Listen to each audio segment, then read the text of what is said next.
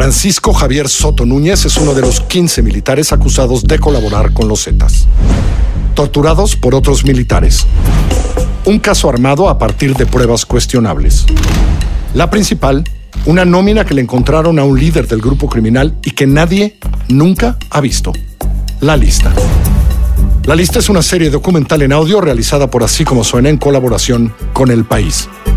Escucha un nuevo episodio de la lista cada viernes en así en elpaís.com o ahí, en tu plataforma de podcast favorita. En FEMSA nos importan las historias que merecen ser escuchadas. Porque somos una empresa mexicana con presencia en 12 países. Porque conocemos el territorio nacional al operar el mayor número de tiendas de formato pequeño. Porque ponemos nuestra atención en la calidad, innovación, talento y sostenibilidad. FEMSA y así como suena te presentan Bote Pronto, un debate sobre la marcha.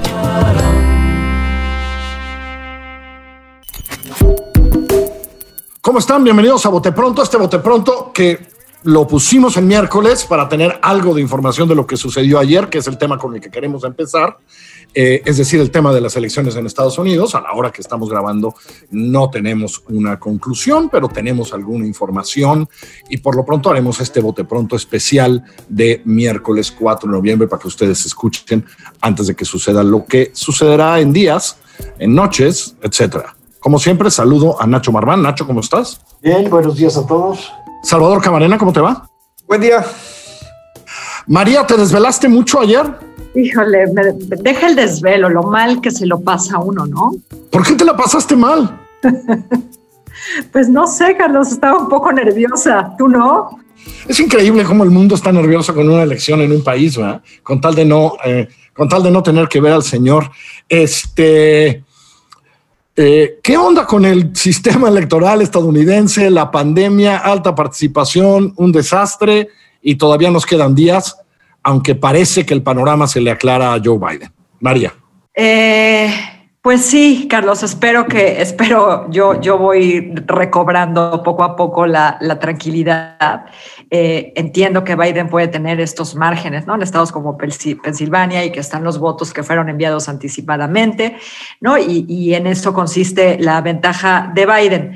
Ahora, eh, pues durante la noche hubo como varias vueltas, ¿no? Pasaron muchas cosas y, pues tratando de sintetizar todo lo que pasó ayer, yo diría... Eh, pues que sabemos que de nuevo muchas encuestas subestimaron el, apoyo de los republicanos, que pues, no deja de ser eh, desconcertante lo, lo, competitivo que resultó ser Trump, a pesar de que Estados Unidos es uno de los países, como sabemos, que más han fallado en el control de la pandemia, a pesar de que su campaña fue poco más de la nada, ¿no? que se trató solamente de él, que no tuvo pies ni cabeza, a pesar de su incompetencia, eh, su desprecio por la ley, eh, su rijosidad, etc.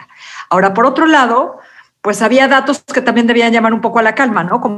El hecho de que los presidentes norteamericanos sean suelen reelegirse desde principios de los 90 y nunca ha sido un paseillo arrebatarles la presidencia y no tenía por qué serlo esta vez.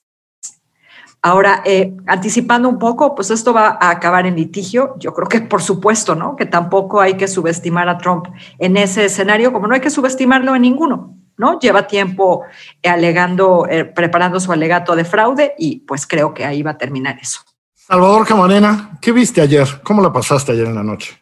No, yo me fui a dormir temprano, Carlos. Eh, de verdad, de verdad. No solo porque yo soy así, medio, este, más, más, este, ¿cómo dicen? Más alondra. Es decir, me despierto más temprano antes que, que proclive a desvelarme. Y me fui a dormir temprano por dos cosas.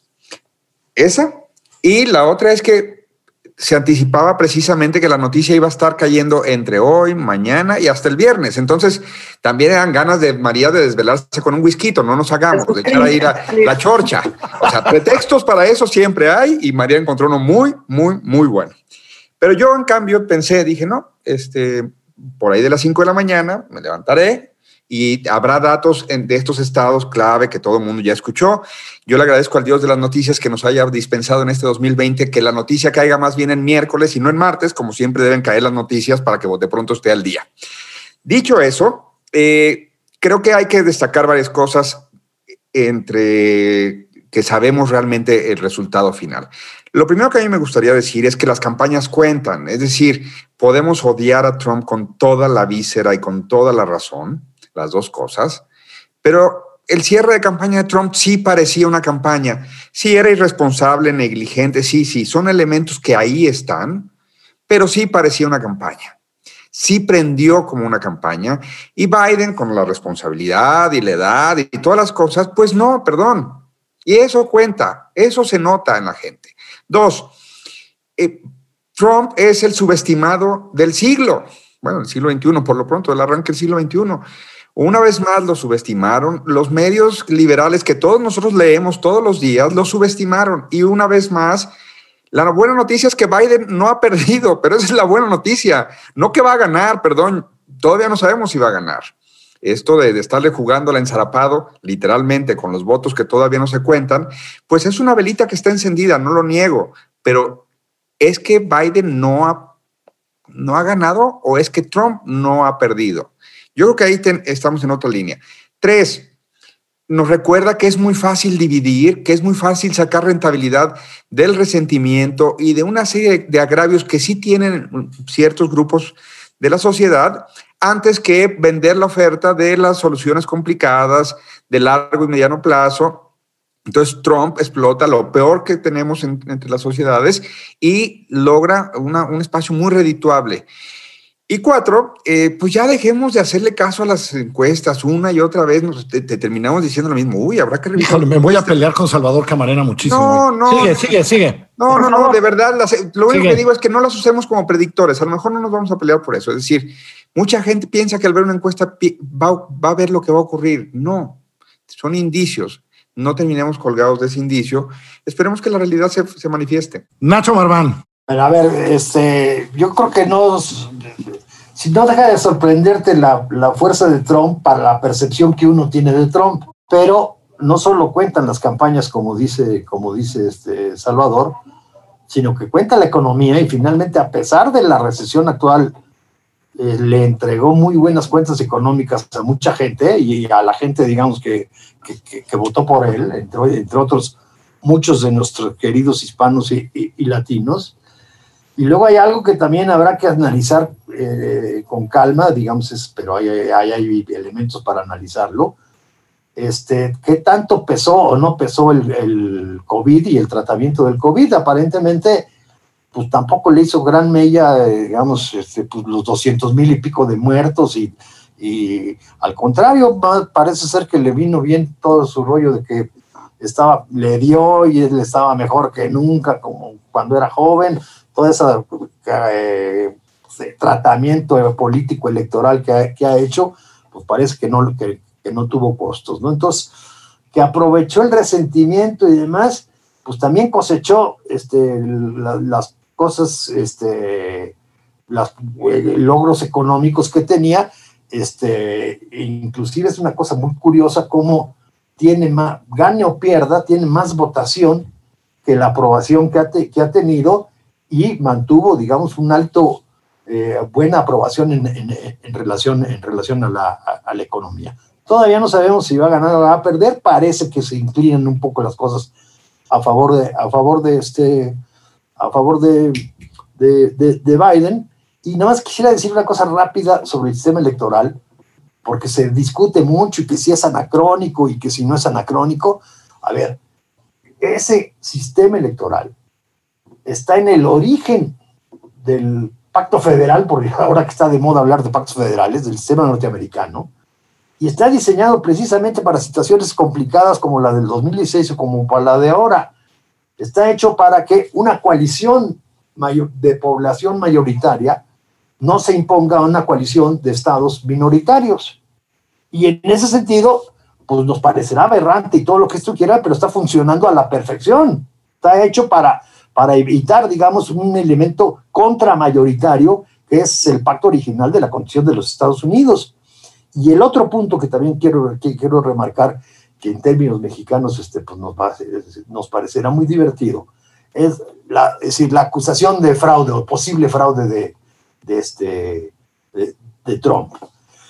El sistema es completamente descentralizado Y entonces la cabeza de cada sistema electoral, cabeza es relativo de siglo, pero más o menos el responsable o un agente muy importante en cada sistema electoral, en cada estado, es el llamado secretario de Estado, que sería el equivalente a nuestro secretario de gobierno de cada, de cada estado. Sí, Nacho, pero, pero no quise entrar en eso porque la verdad es que cambia de estado a estado. En muchos estados son los de los condados, no el secretario de gobierno. finalmente, en, algo como la mitad de los, estados, realmente son los, de los condados. ahorita están por definirse. El que está de vocero contando, decir hasta dónde van a llegar el conteo, no va a estar llegando el conteo, es el secretario de Estado. Y de los cinco estados, cuatro son demócratas. Entonces, es un pleito fundamentalmente político entre decir, bueno, ¿quién va a decir dónde empieza, dónde termina o si seguimos o no con el conteo? Entonces, es un pleito, digamos, de Trump con gobernadores del Partido Demócrata. No es exactamente, me parece que es una lectura muy... Muy mexicana. Desde nuestra visión de las cosas son así, porque la mayoría de esos estados también, aunque el secretario de gobierno sea así, son los condados los que tienen eso. Los condados son muy diferentes eh, porque ciertamente es lo más descentralizado que puede haber el sistema. Eh, yo solo quiero, porque no sé si podemos hablar mucho más de algo que no ha sucedido, solo quiero decir un par de cosas. Entiendo que se van a ir todo el mundo contra las encuestadoras, pero es muy probable en este momento de que las cosas acaben exactamente como las encuestadoras lo dijeron, ¿eh? en términos de quién gana cada estado. No pasó ayer en la noche, pero también teníamos claro que no iba a pasar ayer en la noche. No va a ser raro si acaba con 300 votos electorales eh, Joe Biden. A nadie le extrañaría que acabe. Eh, es más, hoy para como va ganando, solo le faltaría a Pensilvania, que es rarísimo, ¿no? Este, lo que está pasando en Pensilvania, entre otras cosas, porque el Congreso de Pensilvania decidió que no se contarían los votos de, de los que no están ni los otros, sino hasta que acabaran de contar los otros, es decir, hoy. Entonces, eh, la bronca real que podría ser Pensilvania, pues más bien son republicanos los que están ahí. Eh, en ese sentido, creo que donde sí hay mucha razón es en hacer campaña. Y yo creo que lo que hizo en Pensilvania Donald Trump en, las últimas semanas fue muy importante y por eso todavía está en juego. Pero también me parece que el esfuerzo de los demócratas y la hartancia se notó eh, ganando estados que no habían ganado como Arizona, o discutiendo Georgia, o discutiendo Carolina del Norte, como lo están haciendo hasta ahora. Eh, no sé si alguien de este tema tiene algo más que decir. Quiero hacer una pregunta sobre otro tema. No sé si alguien quiere hablar un poco más de esto, porque no sabemos todavía cómo va a acabar, ¿no? Yo concuerdo contigo con las encuestadoras, porque eso de que iba a ser un tsunami a favor de Biden y demás, yo no sé dónde lo vieron, el seguimiento mismo de las encuestas te, decía cómo, primero, se, no como en 2016, pero se fue reduciendo la ventaja y en los márgenes de lo que está en disputa ahorita, también se fue achicando la supuesta ventaja que tenía, que, tenía Trump. Entonces tampoco está tan errado, digamos, lo, lo, lo que sucedió en las encuestas. Y también quisiera remarcar algo que me llamó mucho la atención este, desde ayer y, obviamente también el día de hoy, es la prudencia de las televisoras. Todo mundo tiene pavor, digamos, de cantar o no cantar un ganador y eso en buena medida hizo que el efecto realmente que veíamos tan disruptivo de la declaración de fraude de, Trump, pues fuera, digamos, en la medida en que no la compran los medios, este, pues no tuviera, digamos, los efectos que, que se, suponía, que podían tener, y de hecho pues, los mercados reaccionaron este, bastante tranquilamente ante la disque amenaza de Trump. Yo agregaría, Carlos, eh, dos cosas. Eh, para responder de las encuestas, creo que también hace falta evaluar el chasco que parece que se van a llevar los demócratas en términos del Senado, para seguir hablando de las dudas sobre las, eh, la manera que se usan las encuestas, pero punto y aparte. La segunda, eh, se evaluará con el tiempo la, eh, el peso que tuvieron en esta recuperación de Trump, gane o pierda, eh, las fake news, las, la manipulación de información, el rollo de estar diciendo mentiras permanentemente, llamar que con Biden llegaría un socialismo, eso también creo que ah, tenemos que ponerlo ahí, pues para poner nuestras barbas a remojar. Sí, eso ya vendrá en análisis de qué pasó con eso. En este bote pronto especial no me quiero ir porque luego las noticias se ocultan. Eh, Muchos decían, no, ya ven, lo de los Soya como no le sirvió, ya no va a pasar nada, etcétera. La verdad es que creo que la noticia que conocimos gracias a una filtración primero a Carlos Loret eh, es muy importante. Eh, la Fiscalía General de la República quiere arrestado, quiere conseguir un orden de arresto.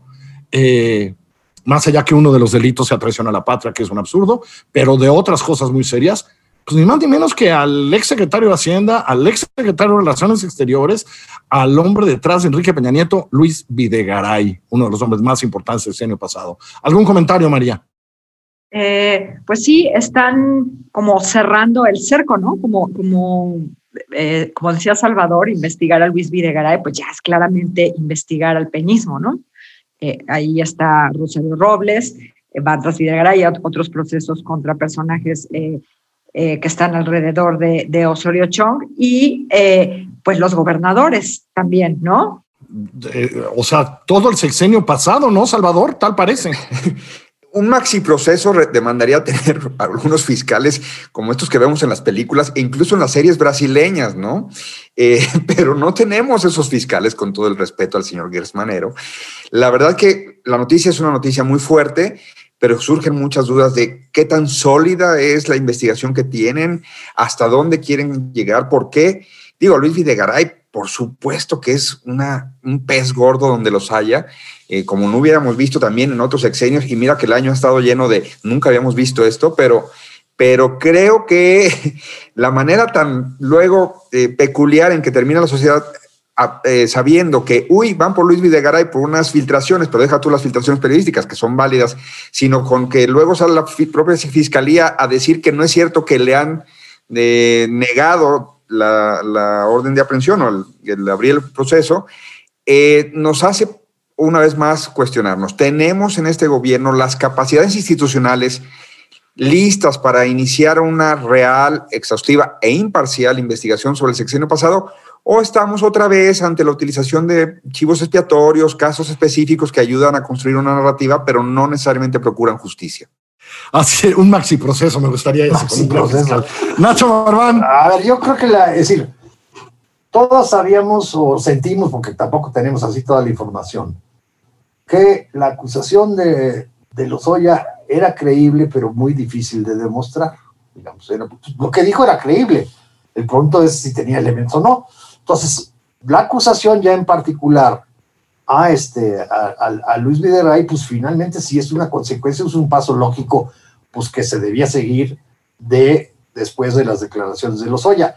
Y coincido con Salvador, qué tan sólido es, es decir, aparentemente pues, está, o también por lo que sabemos, en principio se rechazó, se va a perfeccionar la acusación o no, realmente qué tan sólida eh, puede, puede, puede llegar a ser. Y en este mismo sentido también me llama la atención que en, el mismo, en los mismos días salió lo de, lo de, lo de Cebadúa. Ahí, pues, Salvador sabe mucho más que nosotros del caso de la estafa maestra y demás. Pero yo no sé si quisiera señalar una diferencia entre, entre que creo yo que existe entre Lozoya y Cebadúa.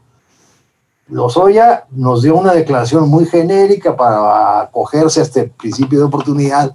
Y yo lo que intuyo, digamos, y creo por conocer más o menos la manera de operar de Cebadúa, este no creo que tenga puros dichos, ¿eh? Este debe tener documentos. Híjole, yo. Elementos más sólidos, ¿eh?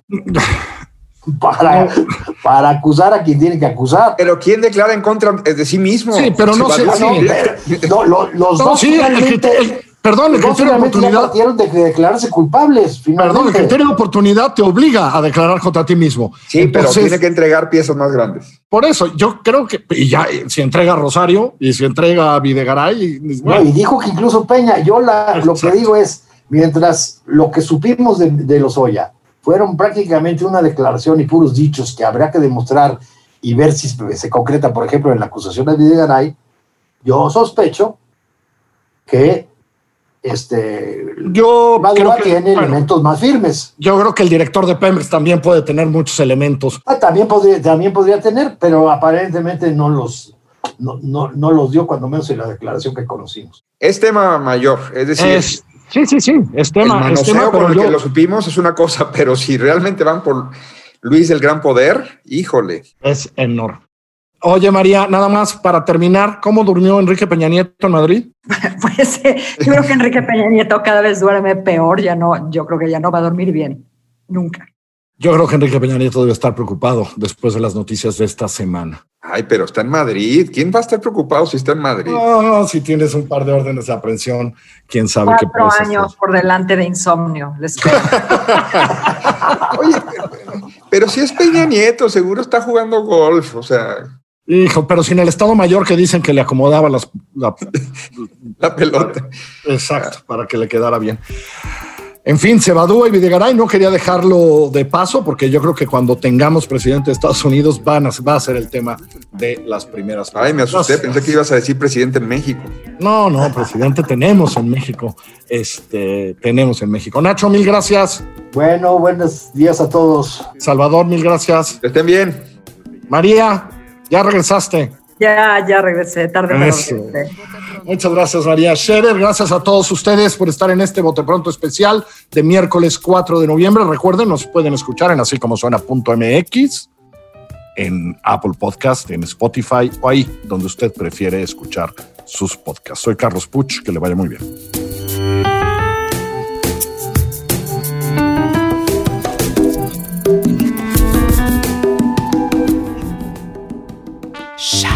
En FEMSA nos importan las historias que merecen ser escuchadas. Porque somos una empresa mexicana con presencia en 12 países. Porque conocemos el territorio nacional al operar el mayor número de tiendas de formato pequeño. Porque ponemos nuestra atención en la calidad, innovación, talento y sostenibilidad. Así como suena y FEMSA presentaron Vote Pronto, un debate sobre la marcha. Bote Pronto es un podcast de puro contenido. La dirección editorial es de María Scherer, la producción ejecutiva de Giselle Ibarra. Yo soy Carlos Puch y presento cada semana nuestros podcasts. Escucha nuestro trabajo en así como suena.mx y ahora no te pierdas La Lista, nuestra primera serie documental que está disponible en iTunes, en Spotify, en Google, en Himalaya, en Deezer, en así como suena.mx o allá donde tú escuchas tus podcasts.